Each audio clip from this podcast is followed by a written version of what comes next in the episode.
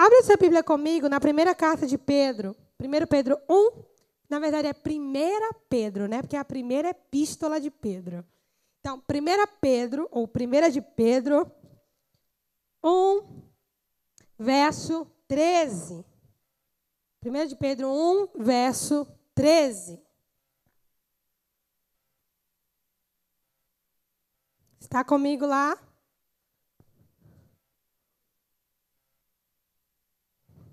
Diz assim: Por isso, cingindo o vosso entendimento, sede sóbrios e esperai inteiramente na graça que vos está sendo trazida, na revelação de Jesus Cristo.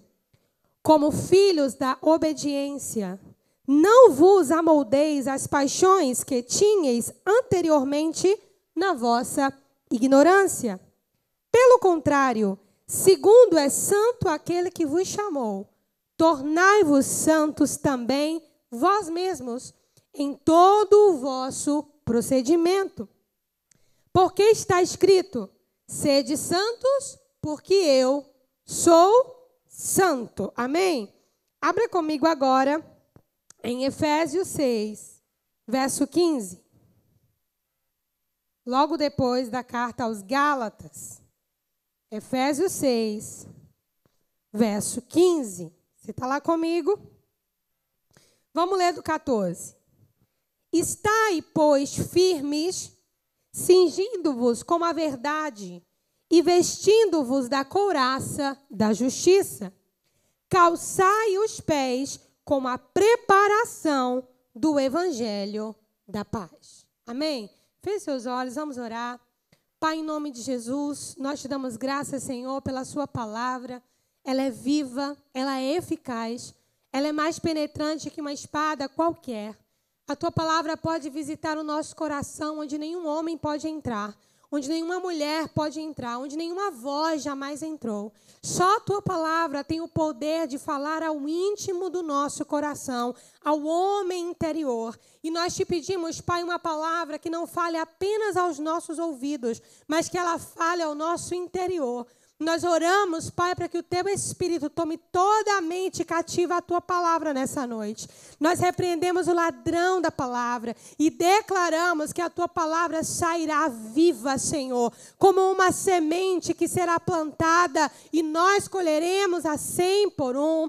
Nós nos expomos à tua palavra nessa noite e te honramos por causa da tua palavra. Nos dê iluminação, revelação e discernimento Glorifica o teu nome nessa noite através da tua palavra, em nome de Jesus. Você pode dizer amém? Glória a Deus. Voltando lá, gente, para a primeira carta de Pedro, onde nós lemos no início. O apóstolo Pedro estava falando sobre cingir o lombo do entendimento. Cingir o lombo do entendimento. E o que, que Pedro queria dizer com isso, não é? Porque a gente entende por lombos essa parte do nosso corpo aqui por detrás, nas nossas costas, né? Guardando ali os órgãos principais do nosso corpo. Mas os lombos do entendimento não é uma coisa que a gente consegue discernir o que, que Pedro estava querendo dizer. Para a gente entender o que Pedro quis dizer sobre cingir os lombos do entendimento, nós temos que mergulhar na cultura da época, para entendermos que lombos são esses não é? E que como que se cinge o lombo do entendimento. Então Pedro está fazendo uma advertência para a igreja. Que advertência era essa? A advertência era que a igreja não deveria tomar a forma do mundo. Presta bem atenção nessa mensagem. A advertência de Pedro para a igreja é que a igreja não deveria tomar o mesmo padrão do mundo. E não apenas do mundo, não deveria retomar as práticas antigas que eles mesmos praticaram anteriormente, antes de terem um contato com a palavra de Deus. Então, Pedro está pedindo daquela igreja sobriedade, atenção, alerta. Pedro está dizendo: estejam os, os lombos do entendimento de vocês cingidos e sejam sóbrios. Ou seja, estejam atentos estejam lúcidos, estejam em alerta. E para que nós estejamos lúcidos, em alerta, para que nós estejamos prontos, isso depende do, do nosso entendimento estar cingido. E eu vou explicar isso já. As paixões antigas a que Pedro se refere não eram as paixões antigas de outras pessoas. Eram as paixões antigas das pessoas daquela própria igreja. Então Pedro está advertindo aquela igreja. Não retoma aquelas paixões antigas que vocês eram moldados naquela época. Por quê? Porque naquela época vocês não tinham entendimento das coisas que, você, que vocês têm hoje. Naquela época, o entendimento de vocês estava endurecido pelo pecado. Vocês não tinham discernimento, vocês não estavam sóbrios, vocês, pelo contrário, estavam embriagados por tais práticas. Mas comecem a partir de agora a cingir os lombos de vocês e ser sóbrio. Cingir os lombos tem a ver com a condição naquela época de pessoas preparadas para o trabalho, para a guerra, para algum tipo de atividade. As pessoas daquela época usavam túnicas. Quem lembra disso? Sim? Eles usavam túnicas. Essas túnicas limitavam a velocidade que eles poderiam andar ou correr. Então, estar com uma túnica sem um cinto ou sem um bordão, como era o caso dos escravos e servos, era uma posição de você estar à vontade seria o estar de pijama hoje, ok? Seria o estar de camisola, seria você estar à vontade. Então, estar com a túnica sem um bordão ou sem um cinto, e eu vou explicar a diferença dos dois, era você estar à vontade, despreocupado. Por quê? Porque a túnica ela ia comprometer a velocidade para você correr, se houvesse uma necessidade. A túnica ia comprometer a sua locomoção. Então, a túnica sem o bordão e sem o cinto para cingir, era alguém que estava despreocupado, era alguém que estava tranquilo. Amém? Agora, os servos, eles colocavam um bordão, uma cordinha. Para quê? Para subir, né? Hoje eu vim aqui com um macacão e eu coloquei um cinto. Suponhamos que esse macacão estivesse arrastando no chão. E eu coloquei o cinto, e aí eu subo um pouquinho para poder me dar um pouco mais de locomoção embaixo, facilitar a minha caminhada.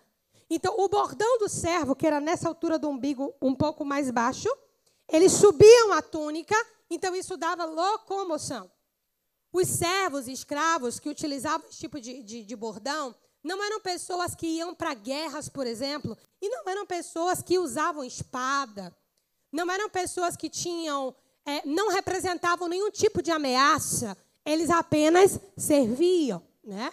Inclusive, há referência na Bíblia sobre o bordão, sobre o cordão, né, que era colocado nos sacerdotes, porque não representava uma ameaça. Agora, haviam aquelas pessoas que colocavam um cinto, né? Ah, não era bem a couraça, mas era um cinto mesmo. E esse cinto era onde estava, por exemplo, a espada. Esse cinto já subiria a roupa um pouco mais alto principalmente os soldados romanos. Se você trouxer à sua memória aí a roupa de um soldado romano, você vai ver que era bem curta, não é? Por quê? Por causa da locomoção, por causa da facilidade para ele correr e também a que protegia essa região abdominal, protegia os lombos e ainda se banhava uma espada. Agora, se Pedro está falando para nós cingirmos os lombos do nosso entendimento, o que, que Pedro está querendo dizer? Ele está querendo dizer que nós não devemos estar despreocupados. No nosso entendimento, não devemos estar dispersos, desligados, à toa, como se nada tivesse acontecendo. Pedro está dizendo: o seu entendimento precisa estar pronto, preparado para qualquer momento que algum tipo de ataque vier, isso a nível de intelecto, no seu entendimento, você saber combater, você poder reagir. Quem está me entendendo, diga amém. Você poder revidar, você poder se proteger. Então é no entendimento o nível da guerra a que Pedro se refere. Pedro foi o mesmo que cortou a orelha daquele soldado, quem lembra? E Jesus foi lá e restaurou e mandou Pedro guardar a arma dele, não foi assim? Pedro entendeu que aquela guerra não era na espada, mas a guerra ter os nossos lombos cingidos. Quem está me entendendo, diga amém. Agora nós lemos sobre os pés calçados na preparação do Evangelho. E eu quero que você abra comigo em Romanos 10, 15. Mateus, Marcos, Lucas, João, Atos dos Apóstolos, Romanos. A carta de Paulo aos Romanos, no capítulo 10, no verso 15, diz assim: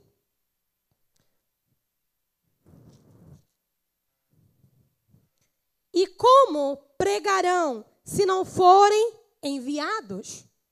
Como está escrito, quão formosos são os pés dos que anunciam as boas novas. Eu vou ler mais uma vez verso 15 de Romanos 10. E como pregarão se não forem enviados? Como está escrito, quão formosos são os pés do, dos que anunciam coisas boas ou boas novas. Paulo está fazendo referência a um salmo que fala sobre isso. Quão formosos são os pés sobre os montes daqueles que anunciam as boas novas. Esse sapato que Paulo se refere também lá em Efésios 6, ali na armadura de Deus, né, na armadura do Espírito, é você ter um envio, é para onde você vai, você está preparado.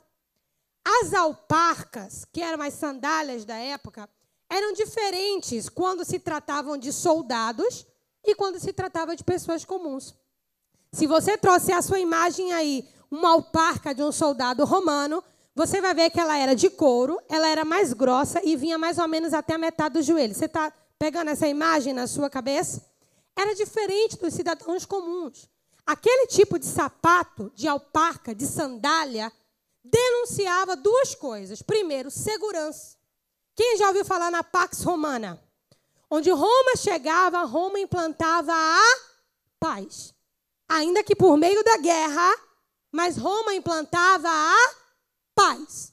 Então, a presença de um soldado romano representava a paz. Ninguém mexe aqui, porque tem um soldado de Roma aqui, Roma está representada e onde Roma está tem paz.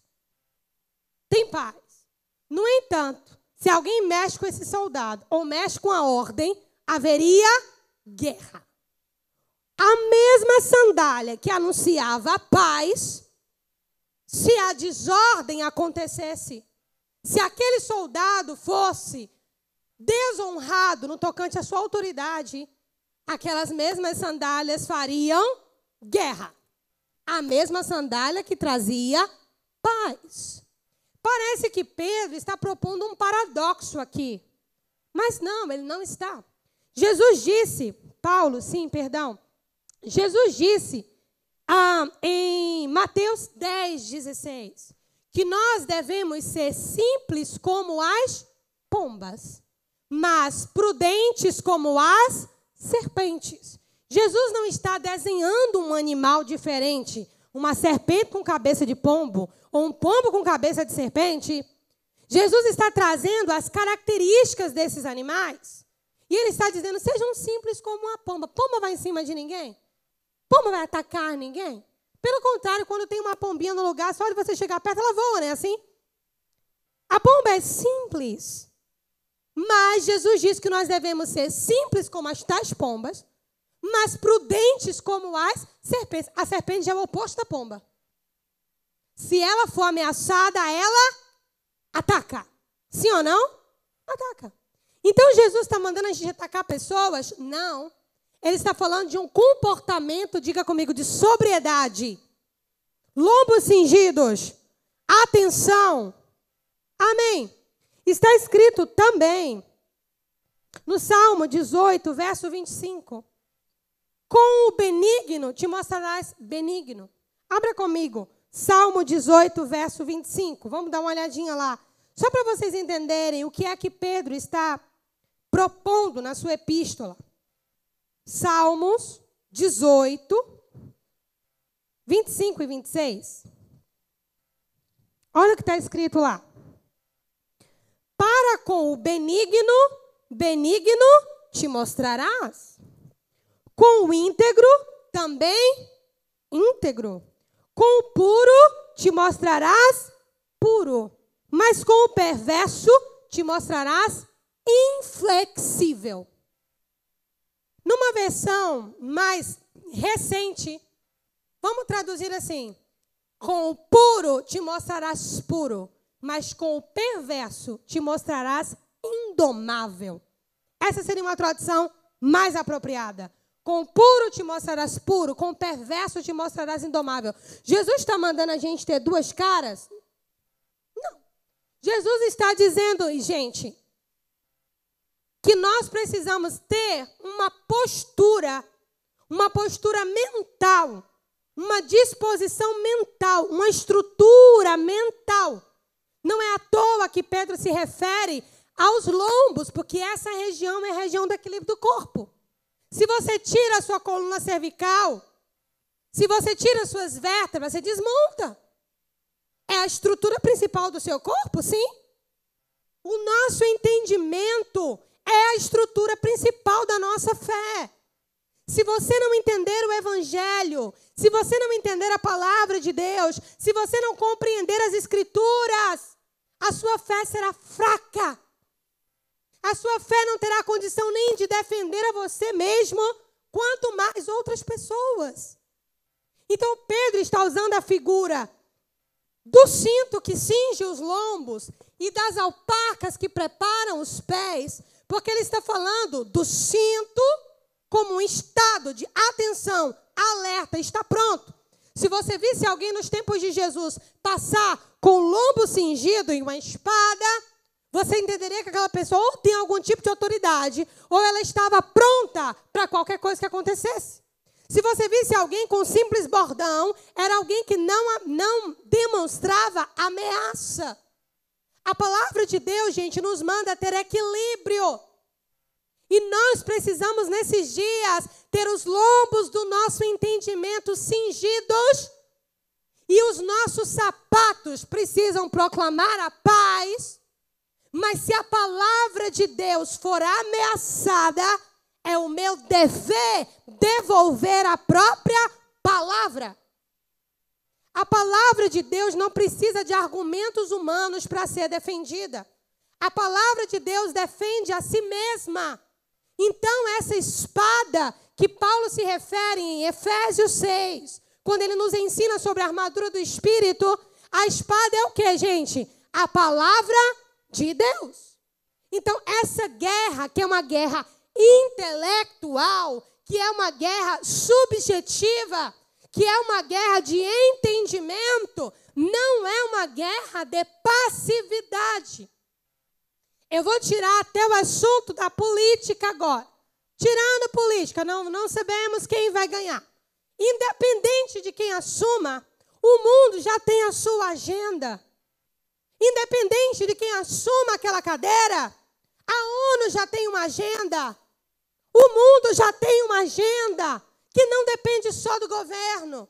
E a igreja precisa estar pronta para responder. Não é atacar com uma espada qualquer, mas é o lombo do entendimento cingido. É uma estrutura intelectual preparada. Quem está me entendendo? Quando seus filhos te fizerem perguntas, você tem que responder. Quando os coleguinhas dos seus filhos te fizerem perguntas, você tem que saber o que responder. Na faculdade, você tem que saber o que responder. Nos grupos da família, não é provocar guerras. Mas se lembre, os mesmos sapatos que proclamam a paz, se a desordem se estabelece, ele proclama a guerra. Mas que guerra é essa? É uma guerra de contenda? Não, está escrito que ao servo do Senhor não convém contender. A Bíblia diz: não andes com o homem iracundo, ou seja, com o homem atribulado de espírito, desgovernado. Não andes com o homem iracundo, para que não aprendas as suas obras. A Bíblia não nos orienta em momento nenhum a sermos contenciosos, contendeiros. Não. Atribulados de espírito. Não. E Jesus também diz: a ira do homem não opera a justiça de Deus. Mas nós temos uma outra guerra, que é o meu dever e o seu dever. Dessa nós não podemos fugir. Amém? Isso nós precisamos ter. Os lombos cingidos. Satanás não vem até nós com uma ameaça de fechar uma igreja. Aqui no Brasil ele teria muito trabalho para fazer isso. Não é. A sugestão é aqui, é na sua mente. É para que você esmoreça na sua fé. É te esfriando, é te levando para um lugar de apostasia, é te levando para laços, é te enganando, é te seduzindo. E se você não tem os lobos do entendimento cingidos, você já perdeu a guerra com a igreja aberta ou com a igreja fechada. Quem está me entendendo, diga amém. Se você não tem uma estrutura em Deus, aberta, firme, você, você desmonta. Ontem eu assisti pela terceira vez, eu acho, o doutor, o documentário do Dr. Billy Graham. E ele disse o seguinte: ele teve um, um determinado momento no seu ministério, o ministério dele já estava florescendo, já estava crescendo. E ele disse que houve uma guerra intelectual. Amigos próximos a ele começaram a questioná-lo sobre a veracidade das escrituras. Começaram a fazer perguntas filosóficas. Começaram a fazer perguntas que o encurralavam, que o tiravam daquele ambiente de segurança que ele tinha das escrituras. E até aquele momento, para o Billy Graham, aquela palavra era verdade. Quando esses questionamentos começaram a surgir, ele começou a ficar coagido. Palavras dele. Ele foi para uma fazenda e ele conta que ele colocou a Bíblia dele num toco de uma árvore cortada. E ele falou para Deus: Senhor, eu sempre acreditei na tua palavra. Eu não tenho que responder para esses meus amigos, que não é o caso de muitos de nós, porque os anos se passaram e o conhecimento foi multiplicado, ok? Mas voltando para o caso dele. Eu não tenho o que responder, eu não entendo, tem coisas que eu não consigo explicar. Mas assim como eu te aceitei por fé, eu aceito por fé também a tua palavra. Cara, eu achei aquilo lindo. E ele disse: a partir de hoje, assim como eu te aceitei por fé, sem te compreender em todo, eu também aceito por fé a sua palavra. E a partir daquele dia, todos os sermões dele começavam e terminavam com a Bíblia diz, ou como ele dizia, the Bible say, o tempo inteiro. Tudo que ele dizia, pode procurar qualquer sermão dele. Você vai ver ele dizendo: a Bíblia diz, a Bíblia diz, a Bíblia diz. E nesse a Bíblia diz, o Senhor começou a honrá-lo. Tamanha honra que ele dava à palavra do próprio Deus. Quem está me entendendo? Você não precisa saber tudo, não caia nessa tentação. Você não precisa saber tudo, mas você precisa conhecer pelo menos a palavra. Se alguém abordar você e dizer assim: Deus é amor, então toda forma de amor é bem-vinda e vale a pena. Aí, como que eu devo responder isso, pastora? Deus de fato é amor. Que amor é esse que Deus é? O amor de Deus, aprenda, anote, assista depois no YouTube, escreva.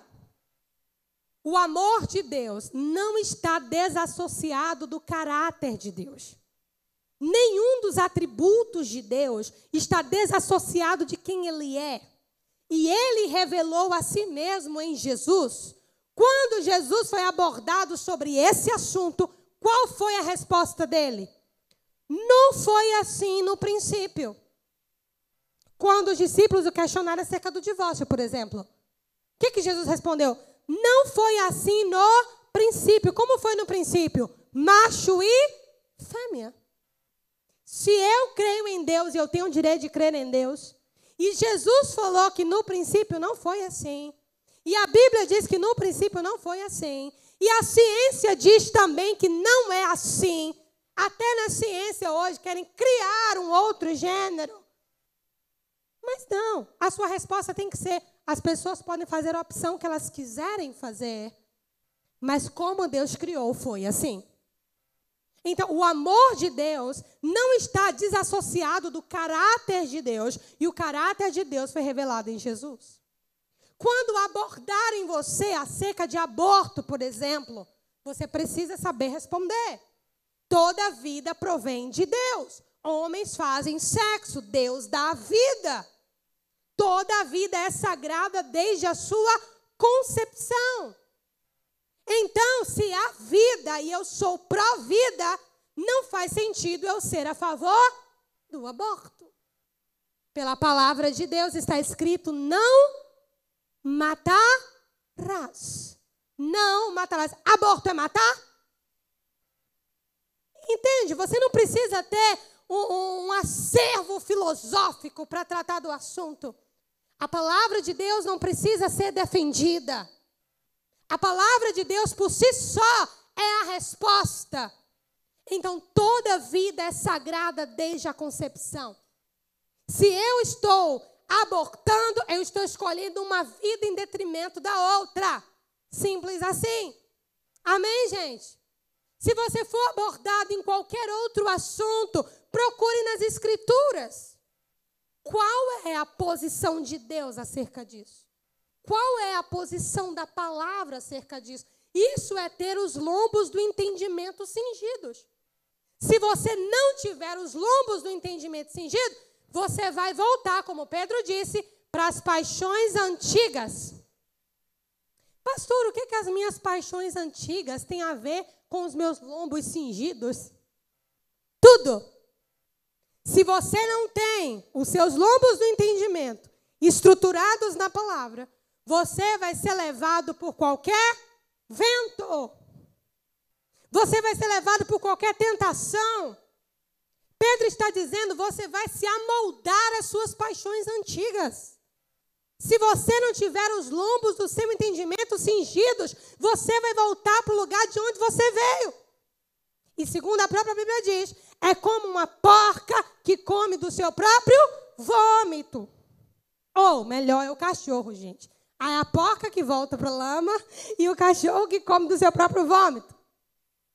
Bem nojento, não? Agora imagine isso espiritualmente. Se você não tem os lombos do entendimento cingidos, o seu caminho é voltar para o lugar de onde você veio e anular a obra que Deus fez na sua vida. Amém, queridos? E os seus pés, que fala desse envio, seus pés falam de uma mensagem. E ontem também, no documentário do Dr. Billy Graham, a filha dele falou algo que eu achei lindo no funeral. Ela disse assim: Meu pai não era Deus, mas meu pai mostrou para mim quem Deus era. O filho dele disse assim: Meu pai ficaria horrorizado se as pessoas o vissem como alguém perfeito, porque ele era um homem cheio de falhas. Mas a maior característica do meu pai era a humildade e um coração ensinável.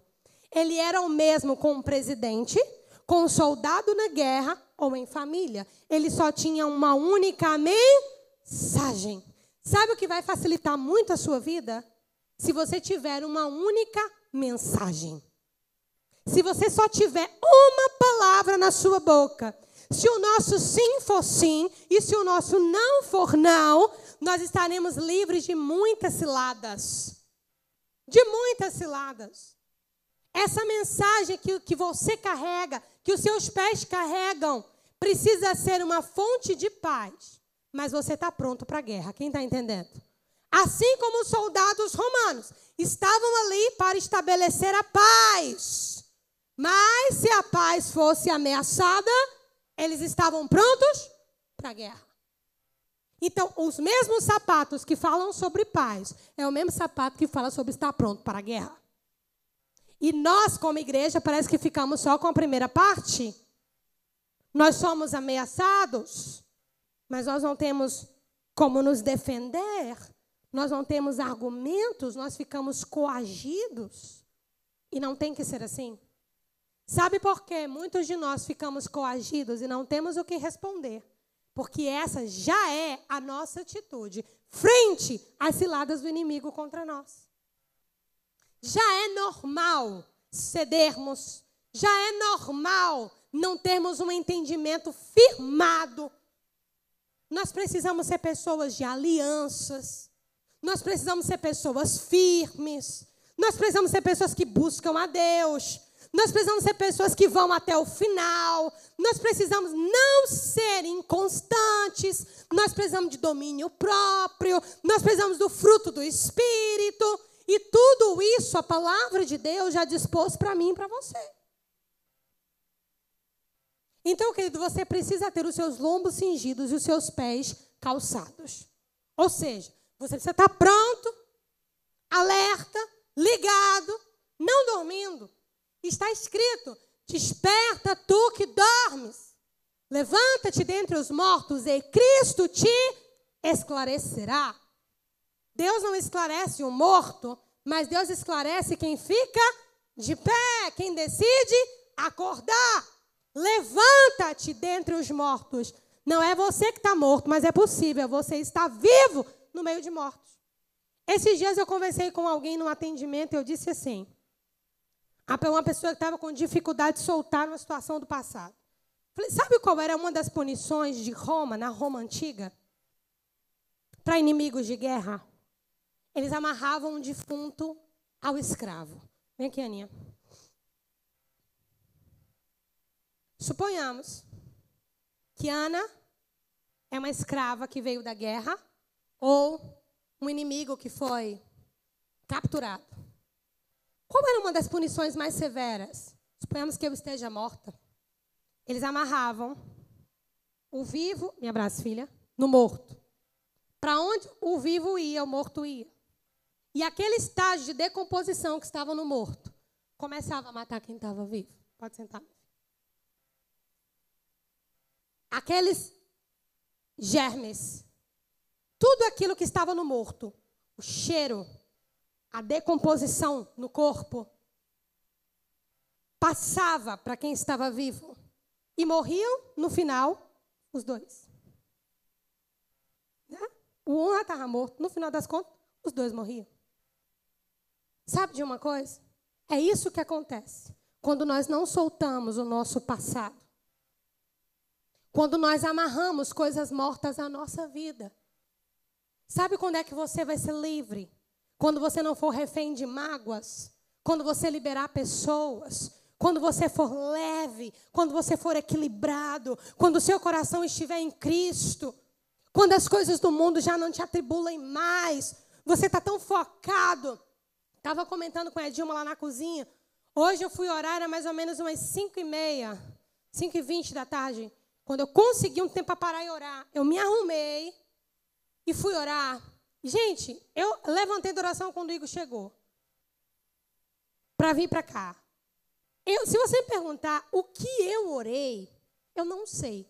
Eu chorei da hora que eu ajoelhei até a hora que Gabriel a porta do quarto. Era algo de dentro para fora, era um clamor do espírito, entende? Não deu nem tempo de eu orar as coisas que eu queria. Eu não orei nem pelo culto. Era, porque era a minha intenção orar para que Deus preparasse um ambiente, Deus abençoasse o louvor, preparasse a palavra e tal e tal. Mas eu fui tomada de um choro, de um grito da alma tão grande, que o entendimento que eu tive depois foi: Deus está preocupado com uma, coisa que é mais importante do que a rotina do culto, que é a música do louvor. E eu preciso pegar o que é isso. Quem está me entendendo? Aquele choro e aquele grito na minha alma, eu entendi que eu estaria orando e clamando por coisas boas e lícitas. Mas Deus estava e o seu espírito clamando por outra coisa que eu não consegui pegar. Inicialmente eu não tenho discernimento, mas foi um clamor do espírito. E nós precisamos disso. Nós precisamos disso, de tempo com Deus.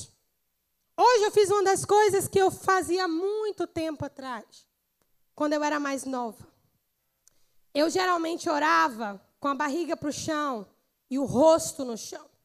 Detalhe, eu já estava com cabelo feito, maquiagem feita e roupa passada. Levantei parecendo um trem de lá que foi atropelada. Mas, irmãos, eu levantei com uma outra presença dentro de mim.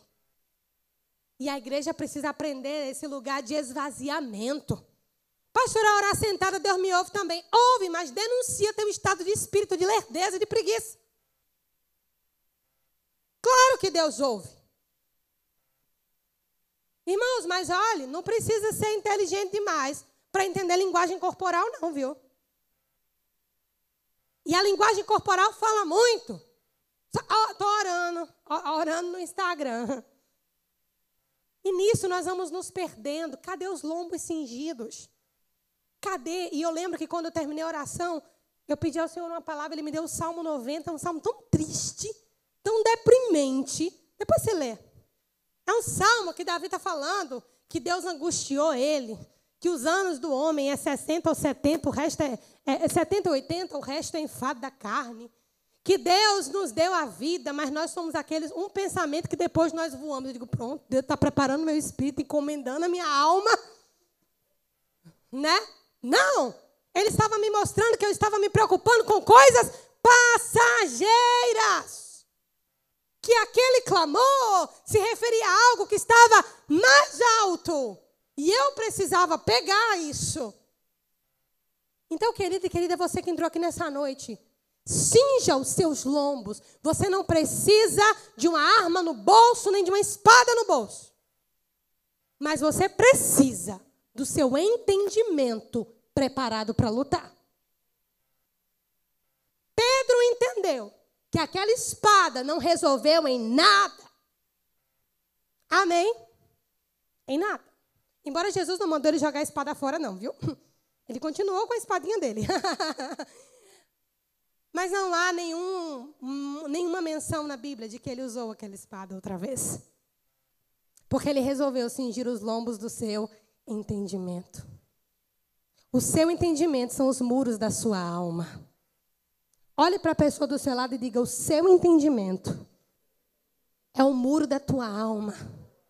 Se ele não estiver sólido, firme, qualquer coisa acessa o teu coração.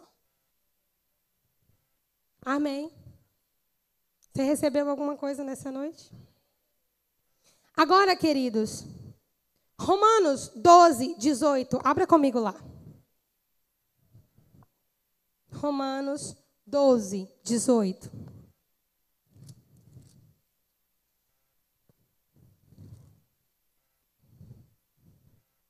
Diz assim: Se possível, quando depender de vós, tende paz com todos os homens.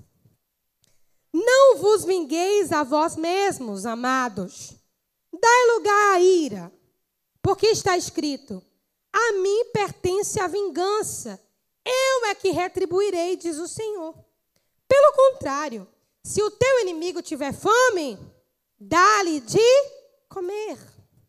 Se tiver sede, dá-lhe de beber. Porque fazendo isto, amontoará as brasas vivas sobre a sua cabeça. Não te deixes vencer do mal, mas vence o mal com o mal, com o bem. Olha que paradoxo aqui.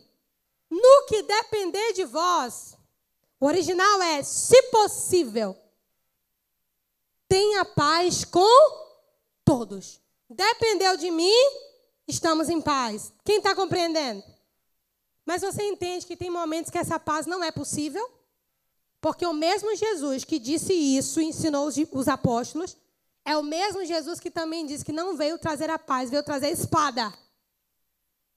Como assim, pastor? Ele não é o príncipe da paz? Como é que ele veio trazer a espada?